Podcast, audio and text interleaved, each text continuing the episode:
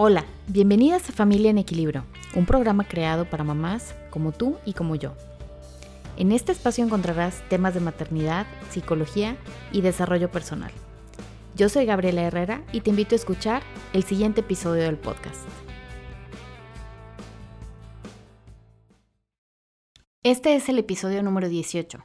¿Cuál es el trabajo del psicólogo infantil? Con la licenciada Mavia López. Hola, bienvenidas a otro episodio más de Familia en Equilibrio. Hoy tengo a una compañera a la cual estimo mucho. Ella es Mavia López, es licenciada en psicología, egresada de la Universidad Autónoma de Nuevo León.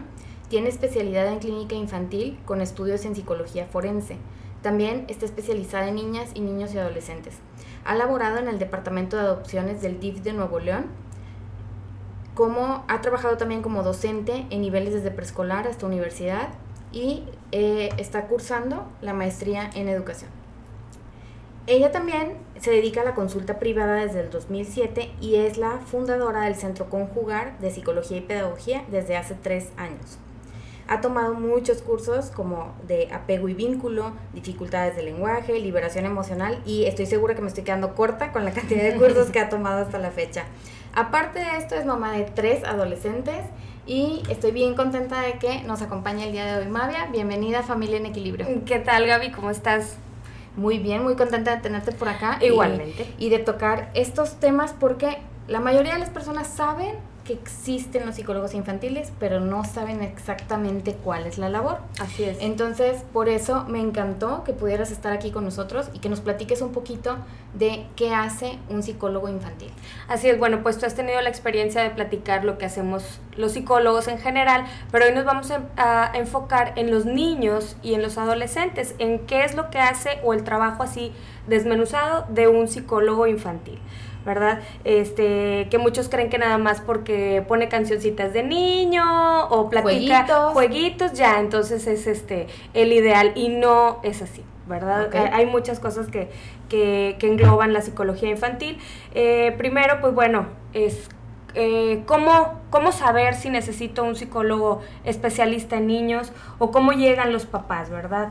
Eh, estos eh, a veces en la misma escuela les detectan alguna situación, si el niño no, no aprende igual que los demás niños o su habla es distinta a los demás, entonces el primer foco donde se detecta esto es en la escuela, a veces también el pediatra cuando ve que el niño no va siguiendo los ritmos del desarrollo ideal, también nos sugiere eh, acudir a un, a un psicólogo este, infantil, ¿verdad? La familia, a veces algún familiar dice, oye, fíjate que esto no está muy padre del de, niño, todo algo no es normal que, que, siga haciendo esto, entonces a veces la familia pues no tiene toda la información, los, los familiares, eh, pero eh, de, qué es normal a qué edad, porque pues ellos se basan en los desarrollos que han tenido los, los hijos, ¿no? Los con familiares. Oye, Mavia, ¿y de qué edad a qué edad puede tratar un psicólogo infantil?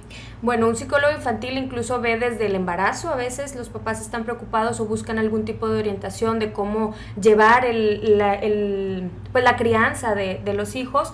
Eh, pero prácticamente desde los dos años nosotros vemos chiquitos eh, que obviamente en ese momento o a esa edad y hasta preescolar los niños eh, pasan en mayor medida con los papás. ¿Verdad? O sea, nos enfocamos mucho en cómo ellos los ven en, en, casa, porque son los que los tienen directamente y que tienen más interacción. Entonces es difícil que un chiquito de esta edad eh, se siente con el psicólogo y platique, ¿verdad? De, qué es lo que le pasa o qué es lo que siente. Entonces la interacción se da de nosotros por medio de los papás, eh, cuando son preescolares para abajo.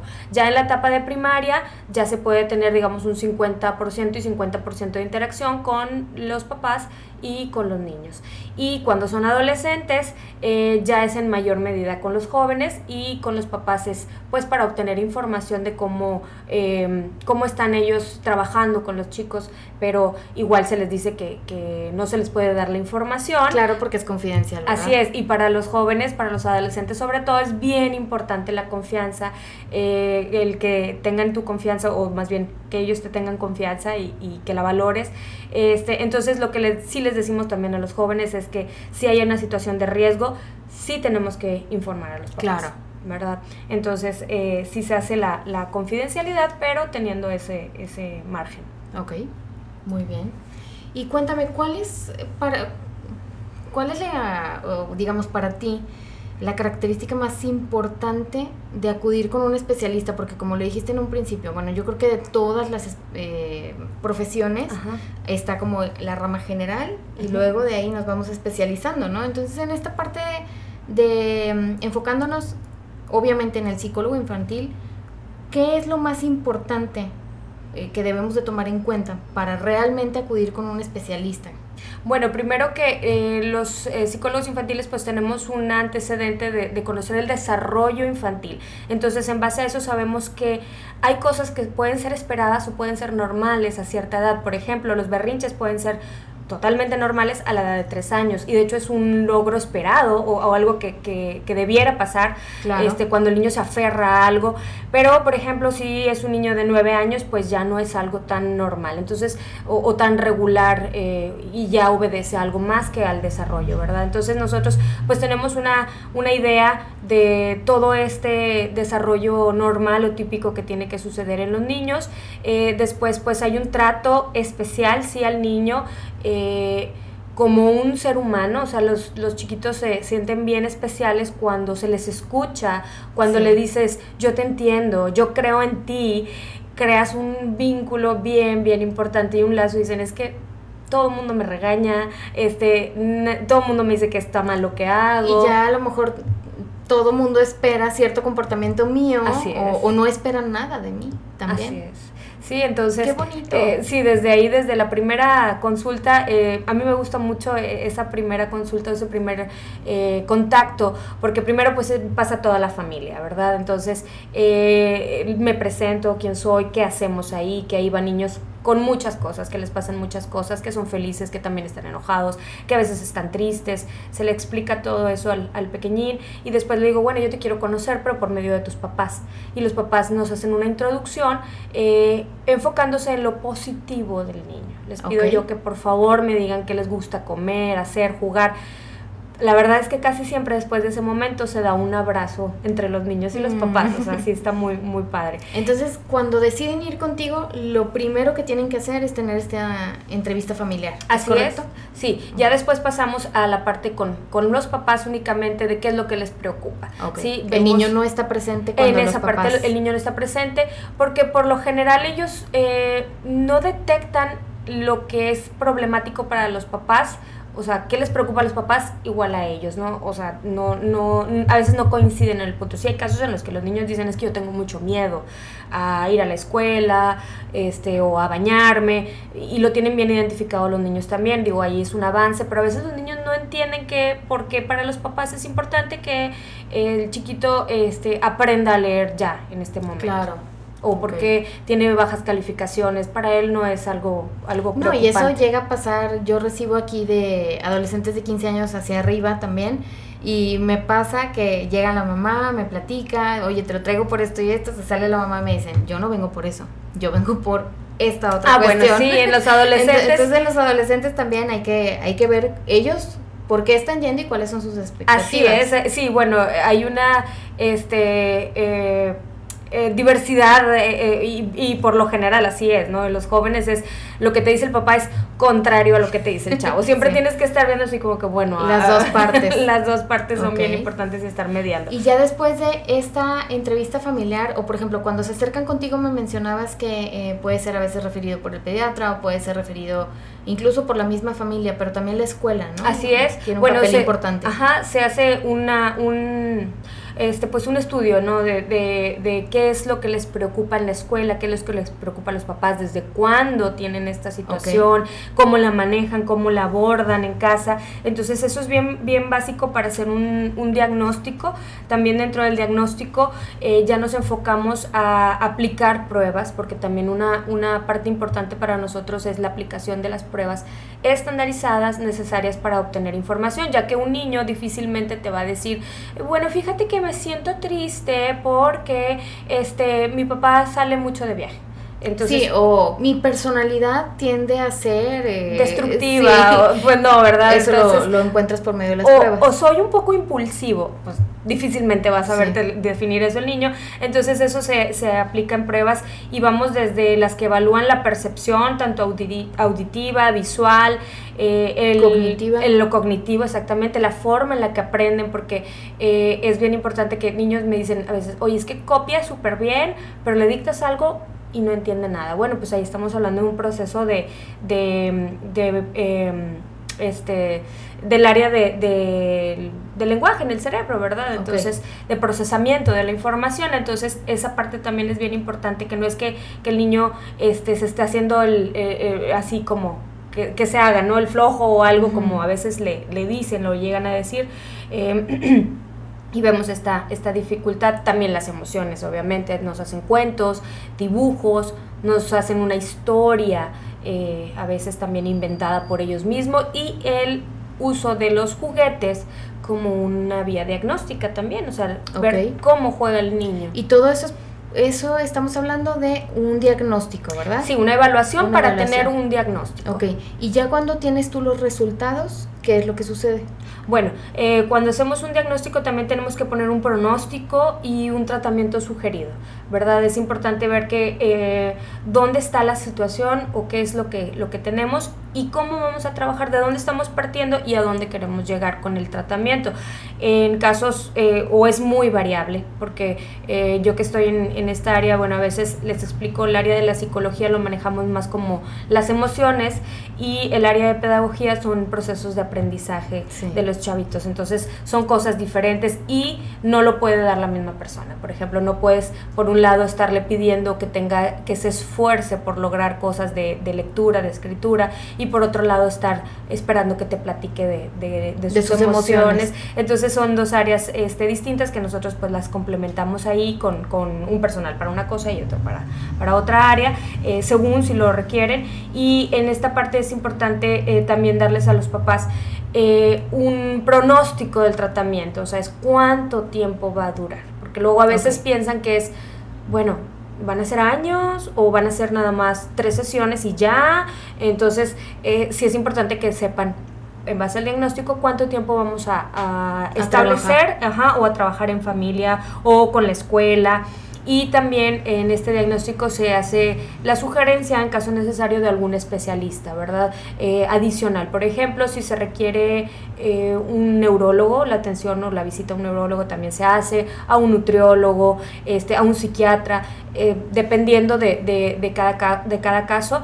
te soy sincera, hay situaciones en las que no se requiere terapia psicológica. Entonces, a veces los papás dicen, es que ya vengo a que le dé terapia a mi hijo a veces me llegan así y yo les digo, Señor, yo ni siquiera sé su, si su hijo lo que requiere es terapia psicológica. Por eso es tan importante esta evaluación diagnóstica, ¿verdad? Así es, y no basarme nada más en el, bueno, ¿qué está pasando y, qué quiero, y quiero que desaparezca? Porque a veces los síntomas están por algo, están surgiendo como algo necesario, es una forma de comunicación. Y que probablemente también si hay algún síntoma que se refleja en una situación cognitiva, no necesariamente tiene que ser un proceso cognitivo como tal, pudiera ser algo eh, emocional Que, de por medio que está interfiriendo en el proceso y para eso es importante saber de dónde viene. Así es, o a veces al revés, ¿no? Los niños traen una dificultad en el aprendizaje y eh, lo, te digo, lo asimilan a que es que no quiere, es que es rebelde, es que está chiflado, entonces empiezan a, a tratarlo de una manera donde ya hay secuelas emocionales también, ¿verdad? Entonces, y lo castigan de más y no le reconocen ningún mérito. Y la importancia de que quien lo vea a los chicos sea alguien especializado en niños y en jóvenes, porque tenemos esta facilidad de detección y saber hasta qué punto es algo, eh, un proceso que esté eh, pues en vías de logro, porque también eso es importante. Eh, a veces si los niños no han leído a los seis años, no quiere decir que nunca lo van a hacer, a lo mejor se van a tardar un poquito más o cada niño tiene su ritmo, sí. pero sí saber que, bueno, eh, es esta parte y, de identificar y no nada más dejar, ah, bueno, algún día lo va a lograr, bueno, ¿cómo le puedes ayudar para que lo haga de una forma pues más fácil y pues sin sufrir, ¿verdad? Emocionalmente. Sí, y esta parte que decías al principio de, de todo lo que eh, sabe un psicólogo infantil, pues obviamente las pruebas, esas que aplicas, eh, cuando estudias la parte de psicología infantil te enfocas a pruebas en niños, obviamente, no son pruebas en general, ¿no? O sea, son pruebas que te van a servir para diagnosticar a niños y adolescentes. Entonces, es justo por eso lo que Mavia dice que, que es bien importante ir con un especialista, porque tanto sabe del desarrollo como conoce las pruebas que se pueden aplicar, conoce todos los procesos cognitivos, cómo se van dando en diferentes edades. Y la escuela también, tomar en cuenta una parte muy importante que es la escuela, que no siempre eh, la incluimos dentro del diagnóstico porque hay ocasiones en las que en la escuela los niños se comportan eh, regular o no hay ninguna situación que altere o la escuela no ha referido algo. Ah, ok. Son los papás por ejemplo. Ajá. Ok. Entonces en esos casos eh, si tienen cosas muy particulares en casa y el niño está siendo funcional en la escuela y se está desempeñando de manera adecuada pues no ni siquiera incluimos a la escuela eh, cuando no hay necesidad verdad o en algunos casos no lo hacemos así y ya si nos empiezan a, a, manifestar de la escuela que hay algún reporte que lo ven diferente al niño eh, o que tiene un cambio significativo, entonces pues ya nos acercamos Ahí también. Hay un acercamiento a la escuela. Este reporte que, que tú comentas, esta evaluación diagnóstica, se entrega obviamente en físico. Te estoy, te lo estoy preguntando y te lo estoy, te lo estoy diciendo para los papás, para que sepan, porque hace ratito platicábamos de la importancia de tener este diagnóstico, ¿no? Entonces, ¿qué, ¿qué tan importante es que ellos lo tengan, este reporte, con ellos? Así es, sí, es como, digamos, una... Eh, eh, un panorama en ese momento del hijo, ¿no? Como una eh, radiografía este, eh, de cómo se encuentra en ese momento, que no es definitivo porque eh, los niños van evolucionando y van cambiando. Y para eso le va a funcionar la terapia también. Exactamente, entonces ese diagnóstico se da en ese momento, se entrega en físico, eh, se cuida mucho obviamente la información de a dónde va, pero sí es importante que la tengan, entonces, porque ahí viene, debe de venir todos los datos, este, las pruebas que se aplican, lo que se encuentra y las sugerencias. Entonces, también si se recomienda un tratamiento, eh, de cierta cantidad de seis meses o de un año, eh, pues los papás tienen que estar conscientes también de, cumplirlo. Esa es la, otra parte, ¿verdad? De, nosotros dar también el seguimiento este, y si se requiere acudir a la escuela y tener reportes con la escuela, esta interacción también. Eh, que es, es algo básico, la triada entre casa, escuela y terapeuta es bien importante, todos estar en el mismo canal, porque si hay niños que se comportan de una manera en la escuela y otra totalmente distinta en la casa, ¿no? Entonces a mí me toca a veces ver esa parte de las dos caras de la moneda, ¿no? Así es, y decir, bueno, ok, este, ¿qué está sucediendo? Lo ven de una forma y en casa lo ven de otra totalmente y es el mismo niño, entonces este, tratamos de, de, mediar estas partes y que él pueda... Eh, equilibrar o, acomodar sus comportamientos para que no tenga que cambiarlos tan drásticamente. Muy bien.